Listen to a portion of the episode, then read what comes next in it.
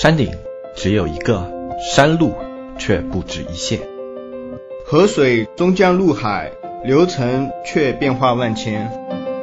世事皆有终点，旅途却从不相连。角色各有所异，信念却聚在心间。所见风景不同，又何妨各抒己见？子木淘宝内训，说曾经的故事，讲走过的旅程。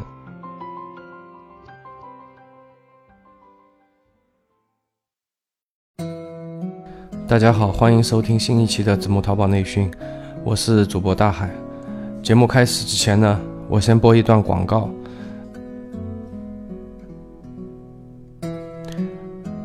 本节目纯属扯淡，对您的淘宝事业无任何帮助。节目内容就是我和我朋友自娱自乐。如果您赚钱了呢，纯属意外，与我无关；如果亏钱了，是您活该。我没有请求您借鉴我的方法，急切寻找一些一招制胜的听友，恳求你取消关注。本节目废话超多，绝对耽误你的时间，影响你的心情。别听完了回头再骂我废话多，谢谢您了。好了，现在可以正式进入主题了。之所以要说这么一段广告，是因为有一些听友吧，我觉得他们可能听节目的这个功利心太重了。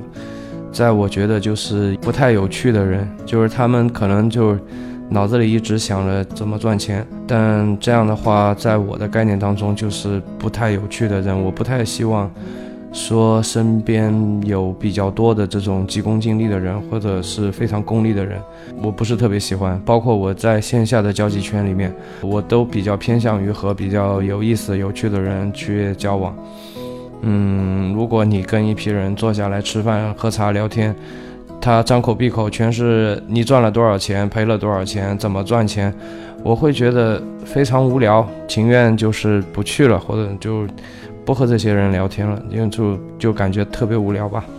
呃，所以呢，就有了前面这一段。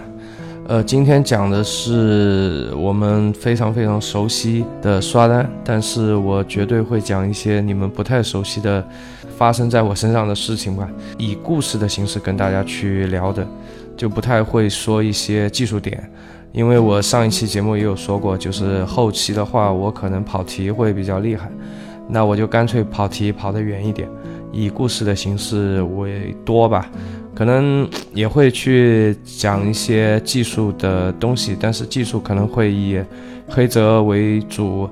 今天呢是前传，啊，有点像那个呃星球大战一样的，对吧？就是前传说什么的呢？前传就是把就是我们怎么怎么想到了去做刷单的这个事情。因为我这里说的是那些年我们一起刷过的单呢，你们可能是去放单的，而我们做的是刷单，但是放单也放啊。但是那一年我们的主力是去刷单的，并不是去放单。这个前传说的就是，嗯，就怎么的就想到了去做那件事情，其实也不是计划出来的，呃，歪打正着吧。正式开始正文了，呃，这个事情呢是在二零一四年起头的，那一年呢。是收到了小二的邀请，去参加一个，呃，欧沙和那个韩都衣舍的一个经营理念的一个分享会。但我对欧沙比较无感啊，我对韩都衣舍比较，呃，是算粉丝吧，还没去，但是我大概会知道，就是韩都衣舍的那个赵总啊，他他的那个经营理念，我觉得还是非常有意思的。所以也想去听一下他亲自的一些解说吧，可能之前都是在网上看的。然后第二个呢，就是好歹见一下活人，是吧？然后就这么去了。韩都衣舍大家应该都是比较熟悉的，它是一个两千零八年成立的品牌。其实关于韩都衣舍，如果铺开来讲的话，可以讲它个好几期节目的。那么今天我们的主题是刷单，所以 所以为了不跑题跑得太远，是吧？那个跑题可以，但不能跑太远。所以今天就简单的就是概括一下，如果你们对韩都衣舍的这种经营模式啊比较感兴趣呢，可以在节目下方留言，那我可以在后面再拿出单独的拿出个一两期节目，单独来讲一下韩都衣舍的那个经营模式。他对那个就是如果你现在做到了一个团队做到了一个瓶颈期，比方说像在团队管理或者说是在团队扩张。这个时候遇到了一些瓶颈期，那我觉得韩都一舍的这个，呃，他这种经营理念和经营方式啊，还是挺值得你去思考的。今天我们就非常非常概括的去说一下韩都衣舍的他这个经营模式吧。那么你你们大概会有个概念。如果你们觉得这个模式你们很感兴趣，那就在下面留言。如果有超过十位吧，如果有超过十位，私信也可以啊。如果有超过十位听众觉得，哎，这个模式很有意思啊，我想听得更细一点的话，那么我后面再单独开节目吧。那概括的说呢，韩都衣舍，很多人觉得它就是一个做，呃，卖衣服的一个淘宝店。其实这样的认知是错的，它其实。去概括，它是一个做服装类创业团队的一个孵化器，应该这样是更加精准一点，因为它的这种经营模式是受了那个稻盛和夫的呃一个影响吧，就是这个阿米巴经营模式。再简单说一下阿米巴，阿米巴呢是呃日本经营之神还是之父，我也忘了，反正就是稻盛和夫啊，也是我的一个。一个一个一个非常喜欢的一个一个偶偶像了算，那么他好先这里先跑个题吧，就稻盛和夫呢有有几本书，其实在国内还是挺热销的。那我看过他的这个干法、活法和那个在萧条中飞跃的大智慧，这几本书都是不错的。在前面一期节目里面，我有说一个人一家店，对吧？然后我在说我在做到中途的时候，我把自己想象成一个消费者，然后反复的去看自己的店，看别人的店，看自己的店，看别人的店，这样反复无数次。其实这个方法就是稻盛和夫在干法里面有分享过的。他原文怎么说我忘了，大概就是说，他去做一件事情的时候，他会去冥想，然后去想的越细越好。他建议就是他会把这个经营当中可能出现的这种细节，可能呃遇到的一些困难，他会一遍一遍的去模拟。就是当他。呃，一个人的时候，或者说当他在呃上下班的路上的时候，他就会一遍一遍的冥想，用这种方法去找出经营中可能会出现的问题，或者是在冥想当中，呃，会冒出一些经营的一些灵感吧。然后我也是学着这个圣人的一些方法去这样做，其实是非常非常有效的，要比什么那种妖艳骚货的那种什么大绝招要有用的多。当然。他这种方式呢，就是比较朴质，所以很多人呢就会觉得没用。就是现在互联网上的内容啊，就偏重口味的多，呃，像这种有营养的、清淡的这种内容，反而是没有什么人愿意去听、愿意去看了。但是在我觉得，稻盛和夫的几本书都是值得去读的，我就赤裸裸的安利一波吧。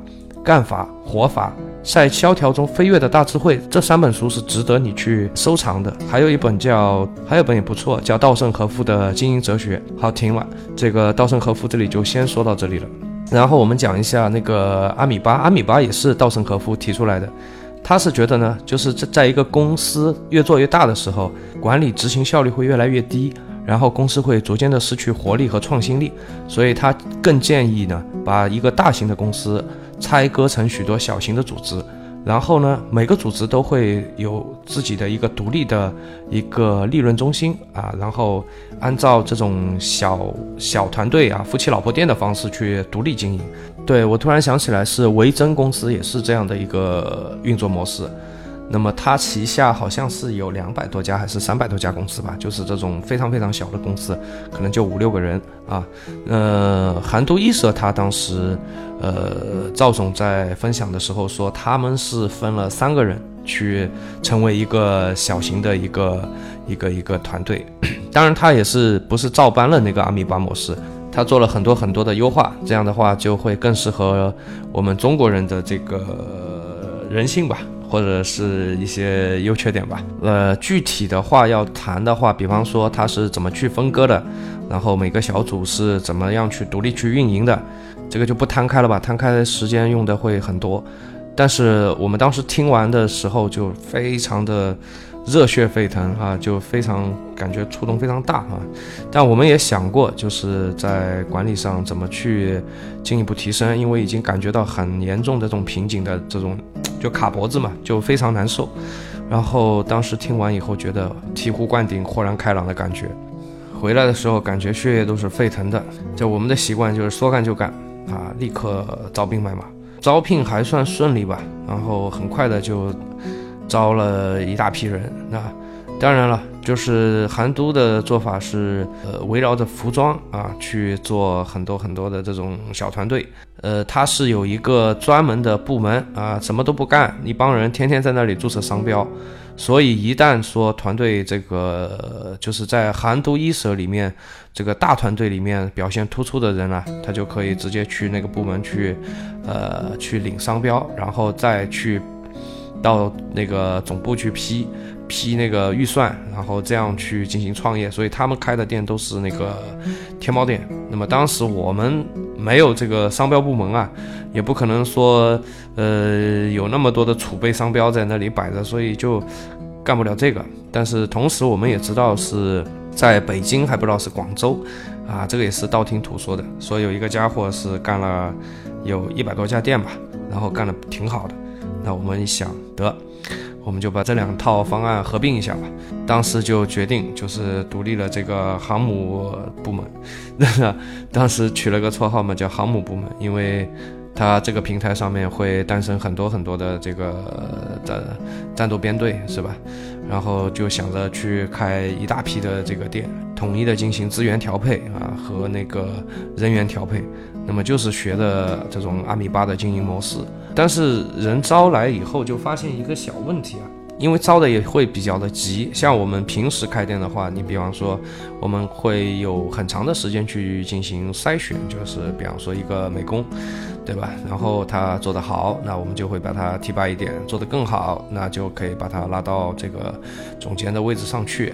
但是呢，你现在要开那么多的店，那么急急急急忙忙的招了一大批人进来以后，会良莠不齐了，就是整一个素质不行啊。对于开店来讲的话，美工是第一步的。首先，我们就发现这个这个这个美工的这个素质啊，实在是有点抱歉。那么当时的想法就是说，搞内部培训。第一波培训呢是带薪培训，当时是我来主持的，就是我也亲自上阵了啊，我去培我去培训他们，当时拿了个会议室，天天的也大家就不干活，在里面培训人是吧？就是非常过瘾，从那个点线面开始吧，然后一直到。呃，实操的时候的一些技巧，然后就这么一天一天的上课啊。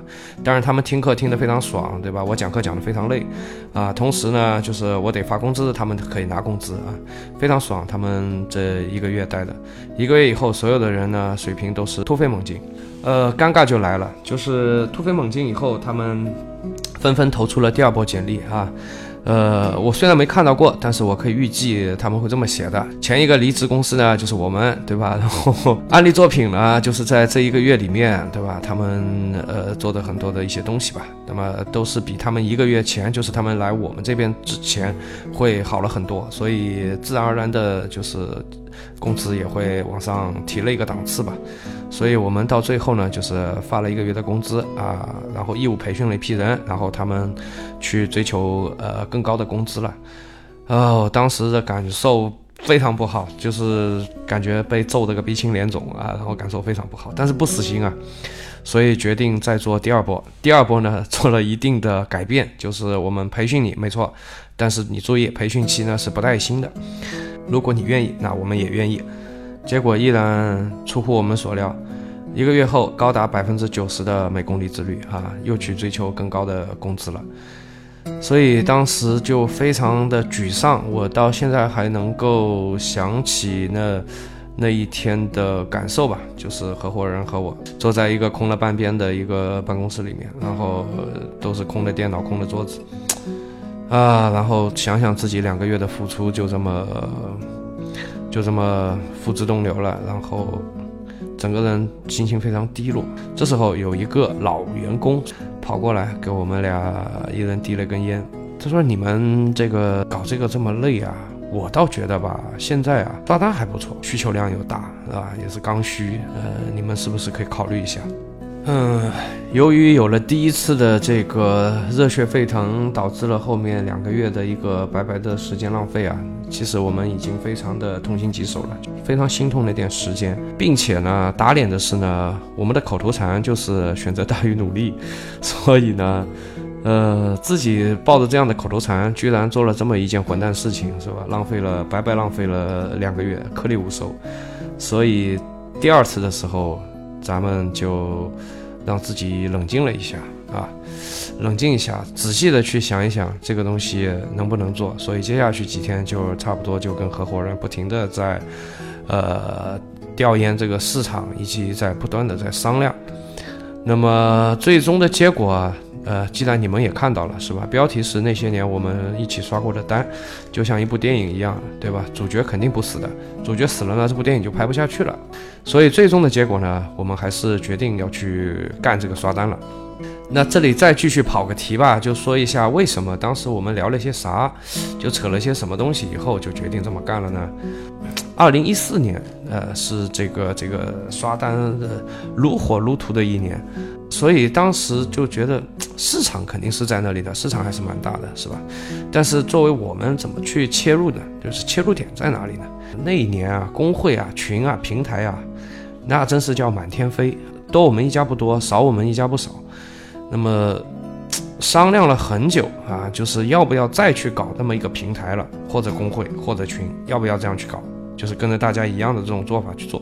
那么当时聊着聊着就聊到了什么呢？就聊到了那个美国的那个淘金热 （Gold Rush），是吧？这里继续跑个题啊。那个如果打游戏的这个听众就肯定会知道 “Rush” 是什么意思呢？呃，一般我们说上来一本爆一波 Rush，那么如果打游戏的人一听就懂了，对吧？我非常形象啊，Gold Rush，我觉得哎挺有意思啊。好了，这个不跑了啊。就是当时美国在加利福尼亚和那个萨克拉门托，啊，我我一读到萨克拉门托，就马上后面脑补国王队，附近发现的那个那个金矿，然后这个消息就就被很多就扩张出去了嘛，然后就全世界都知道了。然后金矿发现了以后，就是美国沸腾了，然后然后离那个金矿比较近的，你像那个圣弗朗西斯科，就是呃我们说的那个旧金山，旧金山就是在那个淘金热期间发展起来的，呃一个一个城市。首先它是旧金山里面的所有的这个这个企业里面的这个这个这个职员，然后海员，然后甚至连这种士兵什么的都全冲过去了，全去挖金子了。但是在这么一批对吧热血沸腾的人里面，有一。一批非常非常冷静的人啊，有这么一批这个犹太人啊，他他们呢去开了那个挖金子的那个这个这个用具啊，是吧？你要掘金的这个用具的这个商店啊，然后那个加油站对吧？旅馆对吧？酒馆啊，运输公司啊，结果呢，确实也也是有那么一大批人，就是在那个淘金的时候就赚了，但是呃，他们的比例不太高。但是有那么一批人，就就都赚了，就是那批去开店的那批犹太人，是吧？然后说到这里啊，就是想到一个笑话，早些年，呃，在网上比较流行的一个笑话。那犹太人就是开到一个地方开店，就是，比方说他开一个加油站啊，生意很好。那个，那么后面再来的犹太人就开餐厅啊，然后再后面来的人呢就开超市，对吧？很快这片地方就繁华起来了。然后咱们中国人开呢，就是 第一个加油站生意很好，然后第二个绝对又是开个加油站，然后就有了第三、第四个加油站。这个像不像当时一四年就是搞那个工会啊？你呢开了一个工会，对吧？然后绝对的就是呃第二个、第三个、第四个、第五个就这么开下去了。所以我觉得我们再跟着后面开啊，嗯，可能也不是太好，对吧？要不就换个思路啊。呃，从别的地方去做，所以当时是就这么想的，从别的地方切入，没错啊。接下去就考虑，就是从哪个地方去切入。那么当时我们我们看下来的情况是，工会啊、群啊太多了，对吧？平台呀到处都是。然后呢，这个这个那个年代的运营啊，没什么像我们今天这么呃这么麻烦啊，非常简单粗暴，就是刷。啊，一个字，对吧？嗯，你你就运营就干嘛的？运营就放单的嘛，对不对？就是去放单的。然后晚上就整理一份那个那个那个 Excel，对吧？然后这就他一天的工作。呃，所以既然已经到了这种程度了，是吧？然后整个市场需求量非常非常大，我说得了，我们也别去搞什么平台了，我们刷单。我们就去赚那个佣金啊。所以当时反复论证了一下，就定掉了，因为这个体量会非常大。但是呢，你这个定下来以后呢，也遇到了一些新的问题。你比方说，就我们去刷单，你怎么刷呢？比方说你是去招人刷，还是怎么刷呢？那肯定招人啊，不可能自己刷，对吧？然后你自己撸起袖子，一天能刷多少单呀？那就招人刷。那你招人刷，这里有一个问题是说，如果说啊，就是我们招来一个人。他一天刷了两三百块钱，对吧？那么你怎么个赚钱法呢？你是从他头上落个一百块给自己，那他不就走了吗？他就回家自己刷了，对吧？他干嘛要给你落呢？所以说当时是这个问题是要去解决的，就是必然的，他们来我们这边刷啊，第一个我们要提供海量的号，对吧？并且是高质量的海量的号。第二个，我们必须要实现。自动化的刷单，就是人工就有点像是像今天的那个富士康一样的，对吧？你人工只是说更多的时候去做一个最后的一个质检拼接，就是介入。你比方说整一个流程下来，那么机器的完成率它可能要达到一个百分之八九十，那么人工就是到最后的百分之一二十是由人工去复核审核一下。就结束了。如果这样的话，就意味着我们可以给一个刷手啊节约下来百分之八九十的时间，它的效率就可能会成一个四五倍的增长，对吧？那么这样一来的话，如果说能够有一个四五倍的效率的增长的话，那么我们从这个四五倍里面拿走呃一部分啊，那绝对还是要比他在自己家里做要呃赚得多的。所以在这样的一个想法之下，我们觉得哎。这个商业逻辑就跑通了，所以呢，接下去要做的几个问题就是说，第一个，你从哪里去搞那么多的这个这个号，对吧？那么第二个就是说，你呃如何去实现这个高度的自动化刷单？时间差不多了，那么呃这期节目就先讲到这儿了。前面我们主要是讲了一下，就是怎么就七绕八绕的去干到刷单这个事情上去了，啊。我就啰里吧嗦的讲了一下，那么下一期节目我们就来讲一下我们怎么去解决我刚才说的那两个问题的。感谢大家的收听，我们下期节目见。